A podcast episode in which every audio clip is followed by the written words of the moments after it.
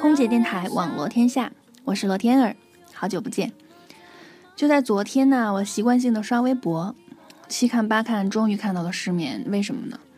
因为我对一句话产生了怀疑，是我们一直深信不疑的一句话。哪句话呢？知识改变命运。其实我一直也对这句话深信不疑。然而自从昨晚看到那个微博上那个事件之后呢，我就开始怀疑这句话了。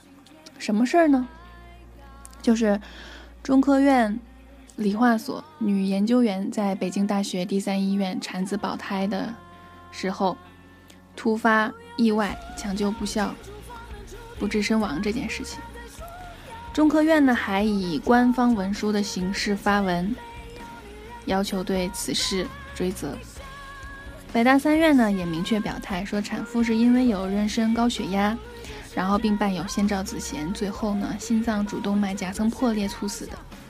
在这里我就不多说这件事情的经过了，因为各大媒体啊、报纸啊、电视啊都有报道，而且呢这个话题在微博上的点击率也。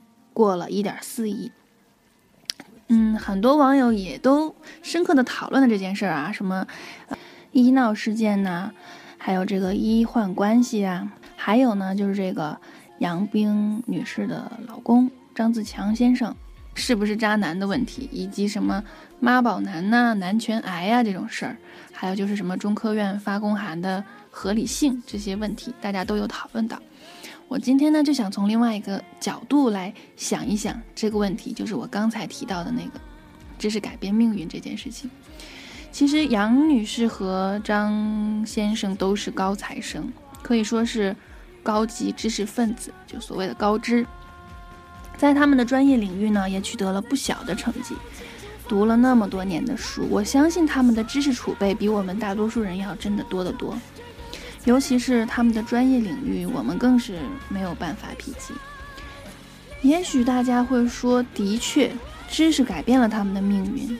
他们从农村来到了大城市，来到了首都，生活质量得到了很大的改善，社会地位呢，也因为中科院这三个字的冠名而备受尊敬。然而呢，事实怎么样？活生生的事实就是。为了传宗接代，不顾生命危险，事实就是这个杨女士为了生育孩子，意志不孝，一尸两命去世了。两位高知真的不知道其中的危险吗？当然知道，为什么还要这样呢？是愚昧？是被下了一定要生一个儿子的降头吗？他们所学的知识真的改变了他们的命运吗？他们所学的知识，我觉得只是换来了富足的生活和一定的社会地位。而并没有真正提高他们的认知水平，或者是某一方面的认知水平。嗯，有些网友啊，现在是一边倒的骂这个张自强先生哈，就杨女士的老公。当然是逝者已逝，我们不能再去指责他。但是生孩子毕竟是两个人的事，为什么作为一个高知女性不能理性的想一想？这样豁出自己的性命去生孩子的后果是什么？当然，说到这儿，也许又有很多网友要骂我了。你知不知道什么叫母爱呀？知道知不知道什么叫母爱的伟大呀？等你生了孩子，你就知道了。是我说，我不否认母爱的伟大。然而，这种牺牲自我生命式的母爱，我觉得是并不可取的。况且这件事儿啊，和母爱其实关系也并不大。所以说。书读的再多，也摆脱不了厄运的根本原因，就是他们并没有在认知上做出任何的改变。真正改变命运的，不是知识，而是认知。何赛头曾经说过：“哈，我们的教育的根本目的，其实就是让我们掌握学习的方法，增长见识和提高自身的认知水平，从而呢，形成完整的三观和思考的能力、判断是非的能力。”然而，我们的教育却并没有做到这一点，非常的可悲。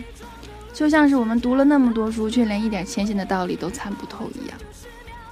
我在微博上也看到很多医生大 V 对此事发声，就是在百度那个依托事件之后啊，新浪爱问医生通过了这个事儿，其实也积攒了不少人气。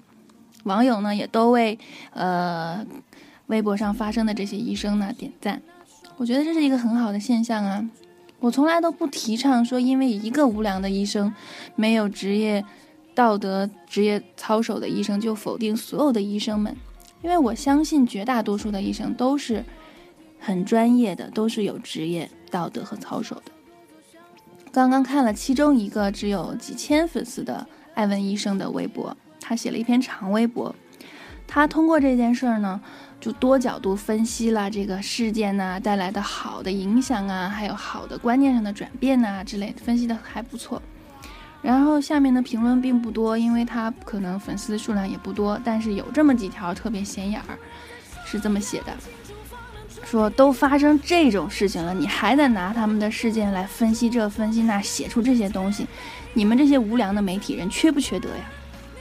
当时我就忍不住，我就回复了他，我说：“做这些分析和缺德有什么关系呢？那怎么样才算不缺德呢？我们是不是应该全体都为死者去点根蜡烛，全体都双手合十为他们祈福超度，这样才叫不缺德呢？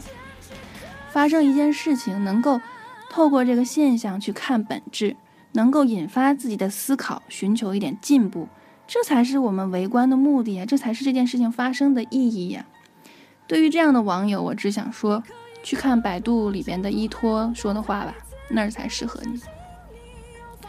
嗯，过了这么多天啊，这件事儿还没有一个确切的结果。嗯，我们是尊重事实的，现在没有结果之前呢，我们也不乱下定义。但是很庆幸，大多数的网友呢，能有一个理性的思考和判断，而不是说听风就是雨啊，像以前那样。所以呢，还是值得庆幸的。好，今天网络天下到这里，感谢收听，下期再见。